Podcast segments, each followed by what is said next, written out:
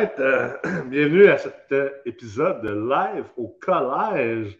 Je m'appelle Nicolas Rich, je suis PDG d'Emrex et professeur en ingénierie financière. Et aujourd'hui, dans cet épisode de Live au collège, je suis avec Félix Blanc.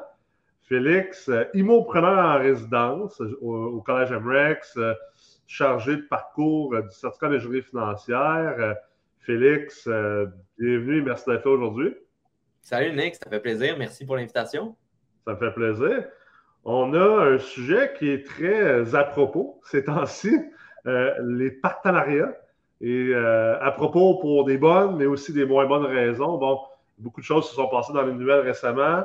Puis en plus, ben, à travers nos formations, ben, on le voit aussi à quel point les gens veulent créer des partenariats. C'est tout à fait normal. C'est un levier, je pense, qui est important en affaires comme en immobilier. Puis essentiellement, l'investissement immobilier multilogement, là, mettons, si on sort, si on sort de l'hyperbole des, euh, de, certains, euh, on va les appeler des commentateurs médiatiques, si on, laisse de côté cette hyperbole-là, ben, ça reste que euh, l'immobilier, l'investissement immobilier, c'est de l'entrepreneuriat beaucoup plus que de l'investissement en, tant que tel. Ce n'est pas de l'investissement boursier, c'est pas de l'investissement dans des REER, c'est que tu achètes des plex, des blocs appartements, c'est théoriquement des PME. Fait que tu fais de l'entrepreneuriat. Donc, c'est tout à fait normal que ça soit très commun d'avoir des partenaires, de s'associer. Et euh, je ne pense pas qu'il faut voir ça comme quelque chose de négatif, euh, euh, ni voir ça comme quelque chose de péjoratif. Même, je voyais des commentaires, là, ah, mais elle, elle a juste, elle a 100 portes, mais elle doit, avoir quatre partenaires là-dedans. Ben, tu sais, je trouve ça un peu, euh, je trouve ça un peu plate comme commentaire parce qu'essentiellement, c'est comme dire Ah, ben lui, lui, il y a un McDo, mais ils sont trois partenaires là-dedans. Enfin, il n'est pas si hot que ça. Ou euh, lui, il n'est pas vraiment dans un gym, mais euh, il y a deux partenaires. Ou Mark Zuckerberg, il n'est pas si hot que ça. Il y a juste 16% de Facebook.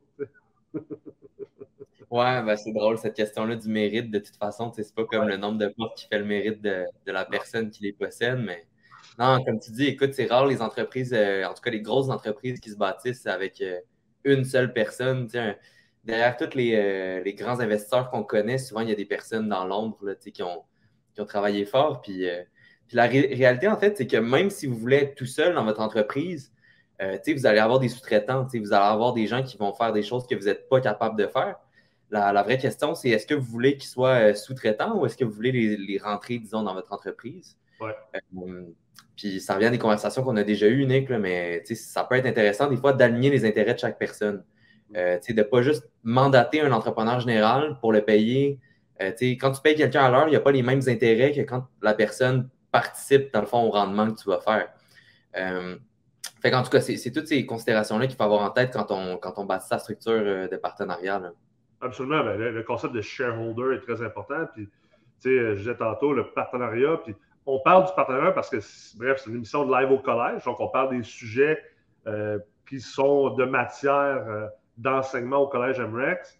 Dans le certificat d'ingénierie financière, il y a une partie euh, du parcours qui est sur structurer les partenariats d'un point de vue financier, réellement. Puis dans le parcours de la meurtre multilogement, ben, c'est sûr qu'il y a des aspects sur comment structurer les partenariats d'un point de vue peut-être plus opérationnel dans, dans, sa, dans, dans sa carrière d'investisseur ou dans sa business euh, d'immobilier. Mais une chose qui est certaine, c'est que c'est un grand levier. C'est un levier important. Puis il y a pas de, pense pas qu'il y ait de gêne à dire Ah, mais j'ai un portefeuille immobilier, mais j'ai des associés là-dedans ou j'ai des partenaires là-dedans. Moi, je ne vois pas ça comme gênant, mais pas du tout. Puis, tu sais, euh, moi, j'ai des anciens clients quand je travaillais vraiment dans le domaine professionnel de l'investissement immobilier, en ingénierie financière, qui ont réussi à se monter des, des 1000 portes, des 2000 portes, puis sont tout seuls là-dedans. Puis on dirait que les gens regardent ça comme étant comme oh wow, c'est comme l'avatar de la réussite parfaite. C'est pas le cas. C'est juste, juste une autre manière de faire.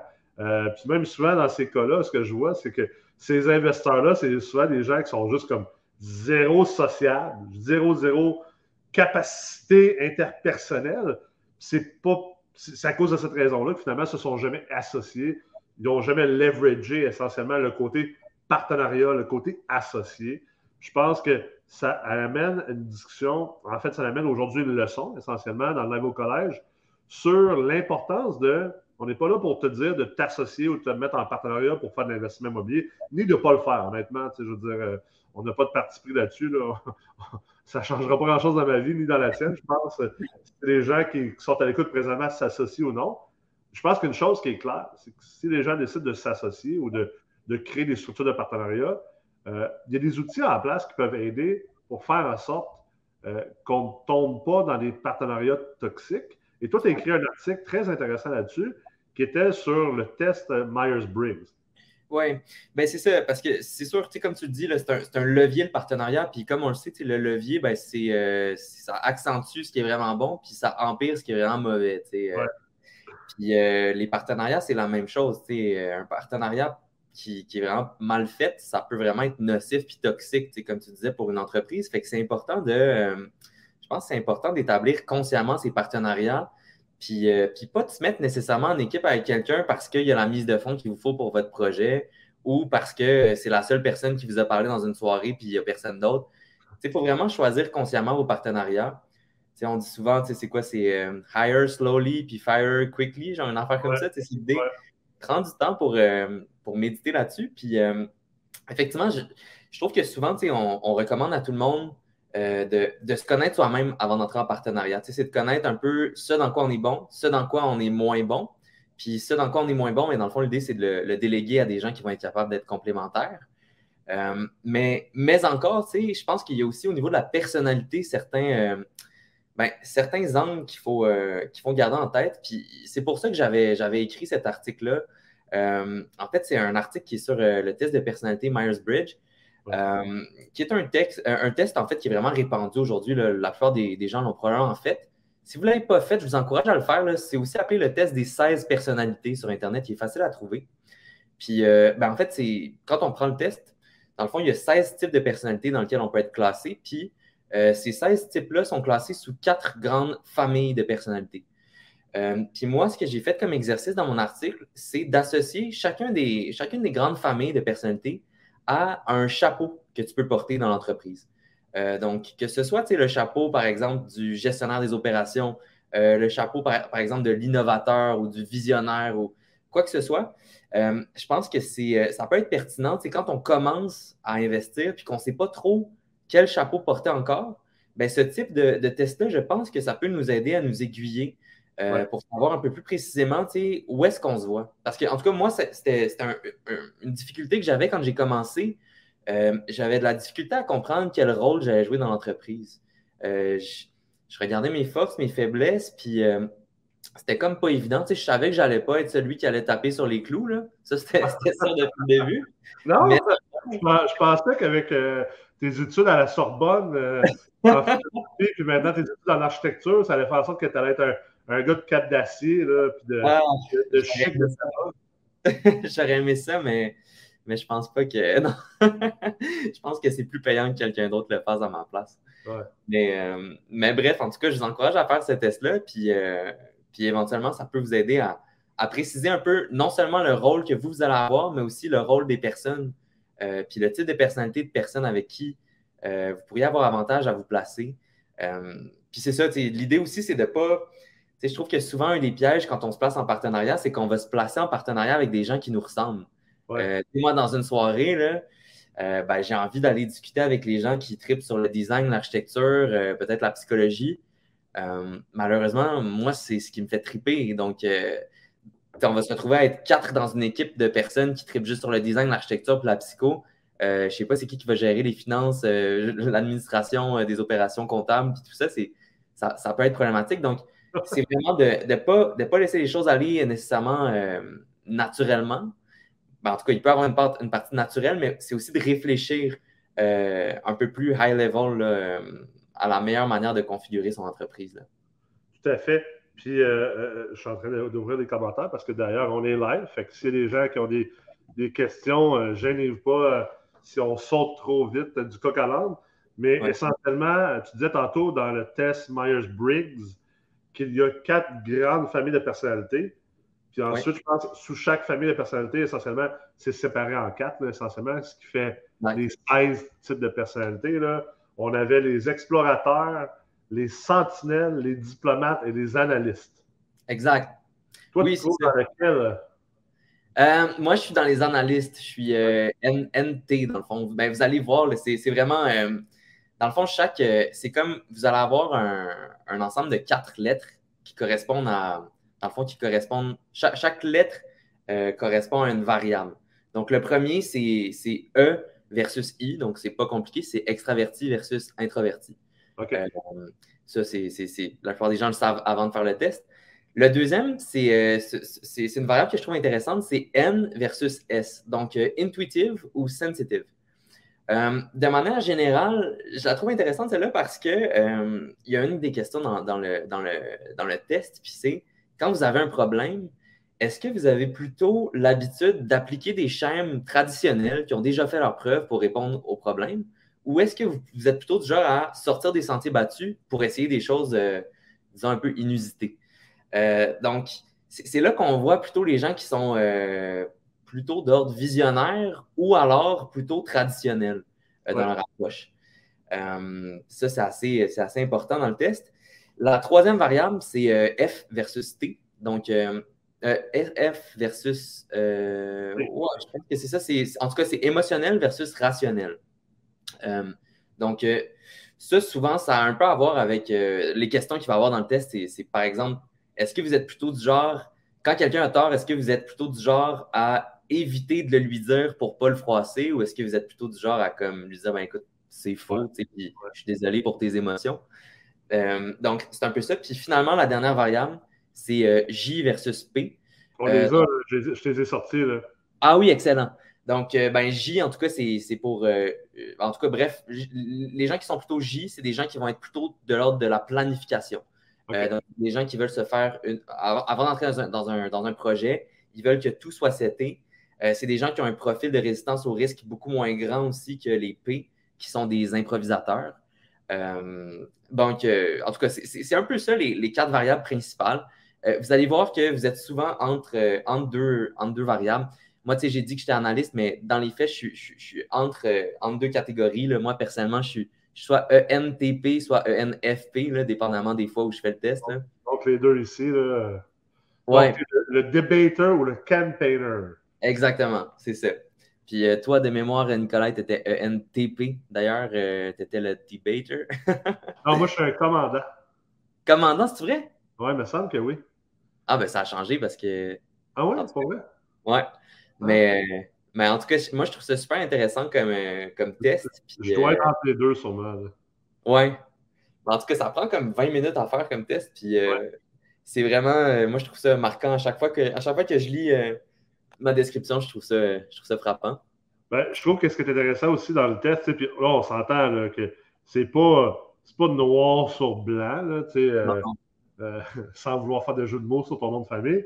Mais c'est pas noir sur blanc, mais ça reste que c'est quand, même le, quand même le fun pour, pour, aiguiller un peu comment que nous on est, parce que des fois, on se perçoit peut-être différemment de comment que les autres nous perçoivent. Puis, euh, ce que j'aime aussi faire, c'est peut-être pas la bonne, manière. Moi, je fais le test. Puis, mettons, si je, je, je veux m'associer à quelqu'un d'autre, je lui demande de faire le test pour lui-même, mais aussi de faire le test pour moi. Ça, c'est une vraiment bonne idée. je veux voir s'il arrive à même. S'il si, me perçoit comme moi je me perçois. ça, c'est extrêmement puissant parce que dans n'importe de partenariat, c'est important comment, de savoir comment tu es, comment tu crois tu es. Donc, d'être en, cohérence avec toi-même. Des, des fois, ça a l'air niaiseux, mais il y a bien du monde qui ne le sont pas. Là. Puis, mais aussi, c'est important de comprendre que ça aussi, il faut que ça soit cohérent avec ce que tu dégages. Et c'est là que des fois, il y a des problèmes de communication. souvent, dans les partenariats, ben, la, clé, c'est la communication. Euh, je pense, très, très important, mais c'est important d'avoir des profils qui vont bien ensemble. Puis ça peut éviter bien des problèmes. Tu sais, exemple, si tu as deux commandants ensemble, ça, reste de, ça risque de faire des flamèches, honnêtement. Puis, euh, si tu as quelqu'un qui est comme vraiment, vraiment explorateur, pas organisé, euh, qui n'a pas peur des, des, des, risques et conséquences, bien, si tu ne viens pas le contrebalancer qu'un partenaire qui est organisé, analyste, euh, euh, qui, qui, est pragmatique, ben, ça risque de. Il risque d'avoir des risques. Il, risque d'avoir des risques. Ça, risque de ne pas être le fun. Puis, D'ailleurs, on en parlait tantôt dans les nouvelles en ce moment. Bon, il il y a quelques investisseurs qui peut-être se font un peu varloper dans leur partenariat. Je pense que, on n'est pas là pour commenter l'histoire, on ne la connaît pas vraiment l'histoire, puis honnêtement, on ne veut pas la connaître, mais c'est de surtout dire peut-être qu'il y a des choses que ça, prend une grande maturité puis une honnêteté de savoir, écoute, moi, je ne suis pas bon dans telle affaire, ou moi, mes forces sont envers là, il faut que j'ai quelque chose qui me contrebalance de l'autre bord. Euh, d'ailleurs, moi, je l'ai fait dans MREX, j'ai amené des associés dans MREX, dans le collège. Euh, tout le monde connaît bien euh, Christian, Christian Bordelot, qui a beaucoup de compétences et de forces qui sont contraires de moi. Donc, c'est pas parce que ça se complimente bien.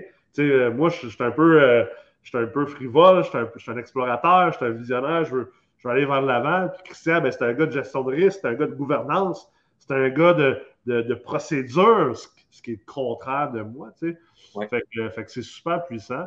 Donc, euh, c'est pour ça que je pense que c'est bon que les gens fassent ce test-là. Ils sont disponibles sur Internet. Là. Je pense que Google, je vois que quelqu'un aussi euh, a aussi posté un lien là, pour le test.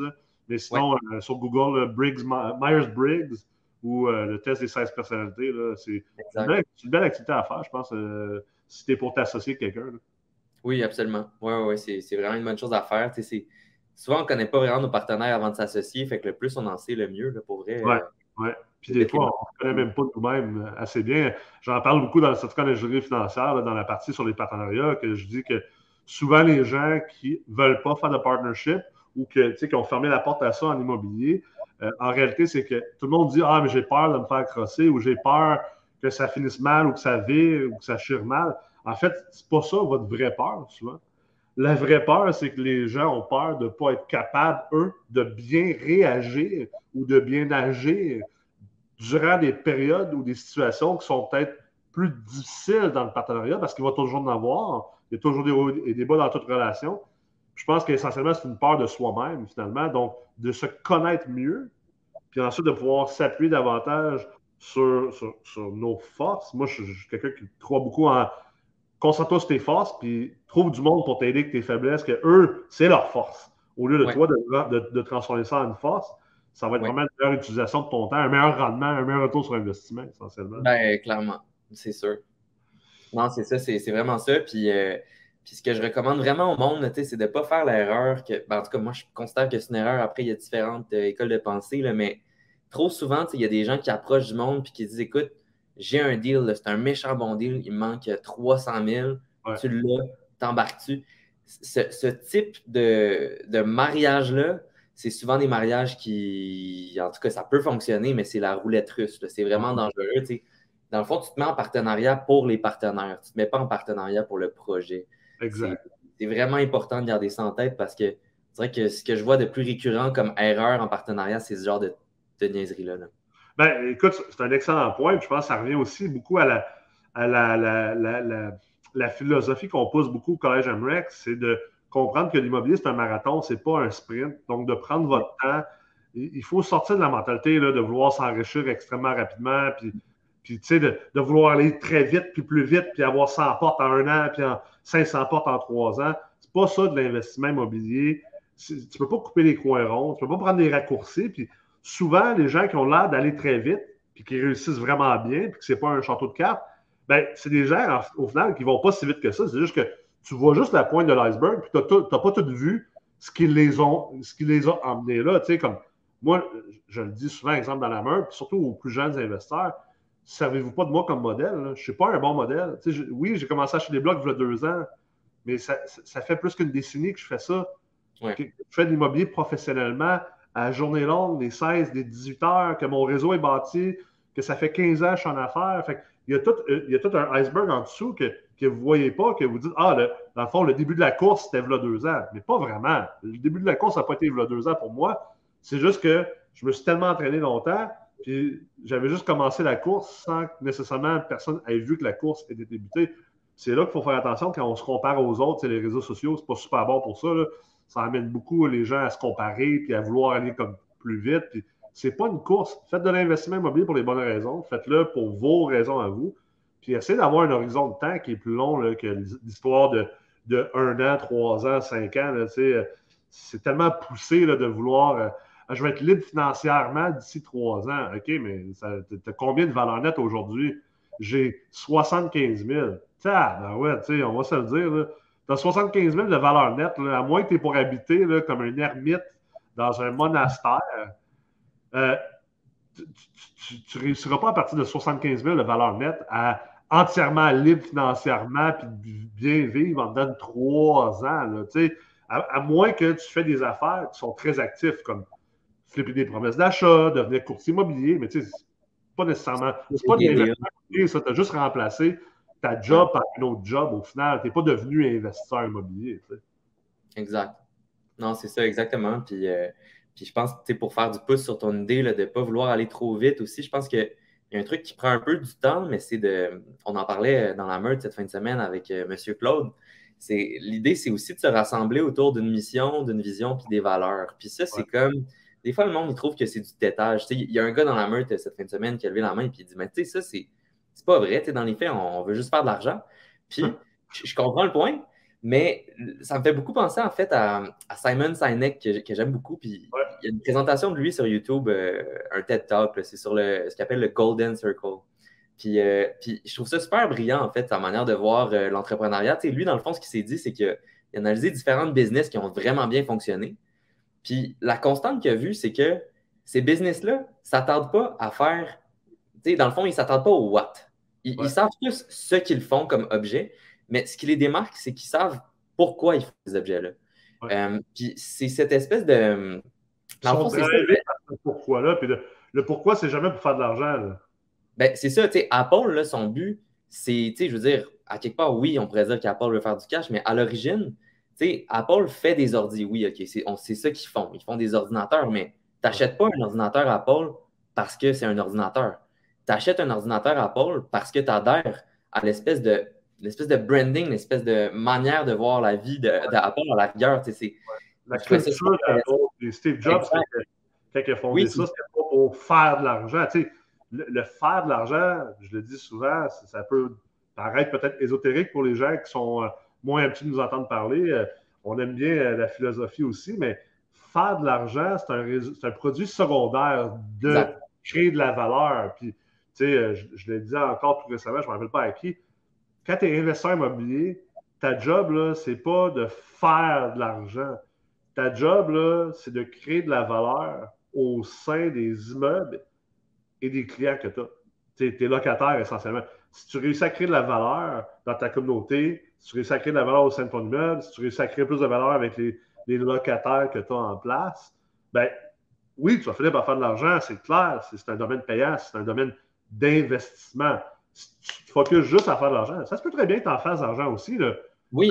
ça se peut très bien que tu te rendes compte que c'est pas si fun que ça parce que ça reste une business puis il faut que tu l'opères.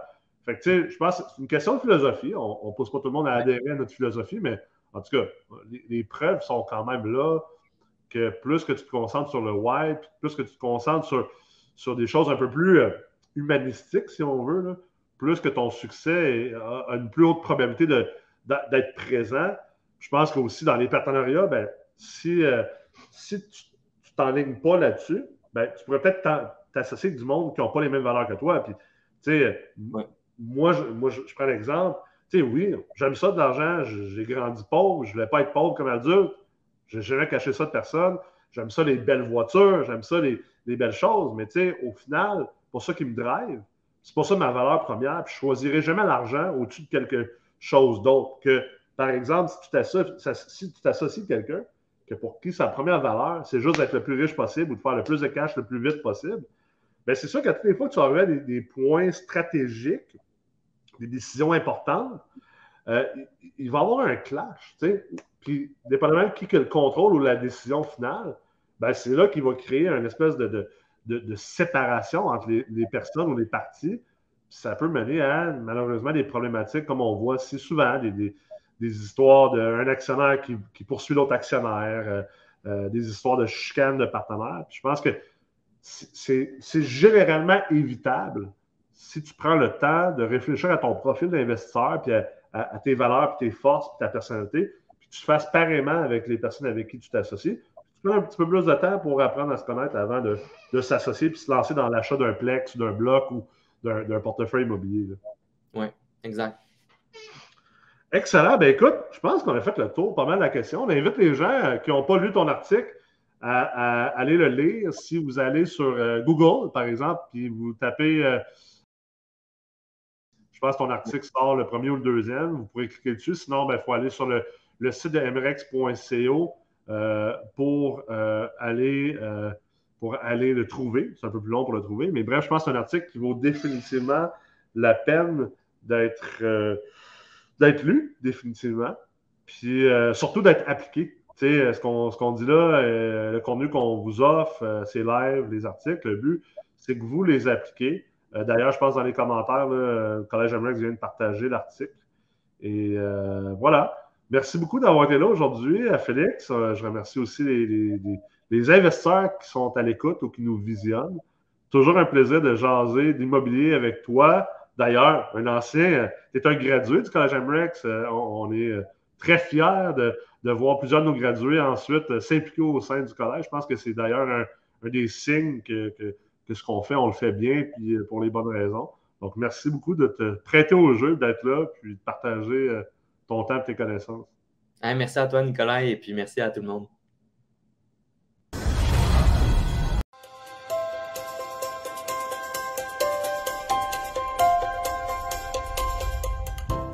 j'ai, à partir du moment où j'ai eu connaissance des MREX et je me suis inscrit au CMFE, euh, vraiment, c'était la formation la plus complète et la plus enrichissante que j'ai eue à ce niveau-là.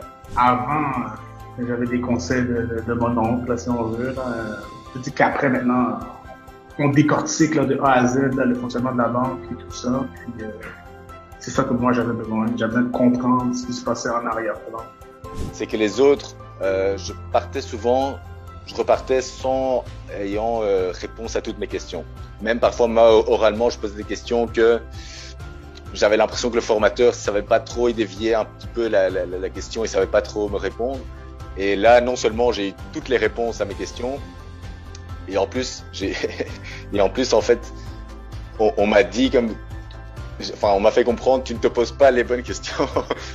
Donc, les, les, c'est d'autres questions qu'il faut se poser, et ça m'a, ça m'a ouvert un peu l'esprit à ce niveau-là aussi. Pour moi, ça a vraiment valu la peine. Je pense que ça vaut la peine pour tout le monde payer 3, 4, 5 000 pour pas te péter la gueule puis perdre 3, 4, 5, 10 000. Non seulement euh, j'ai atteint ces objectifs de savoir de, de, de quoi on parlait, j'ai eu toute la théorie, mais en plus de ça, j'ai eu, euh, ce qui est bien avec le CMFE, c'est que tu as, l'expérience de tous les autres participants, donc tous les formateurs, des, avocats, de, Tommy Archambault, etc. C'est incroyable, c'était juste, euh, c'est juste malade.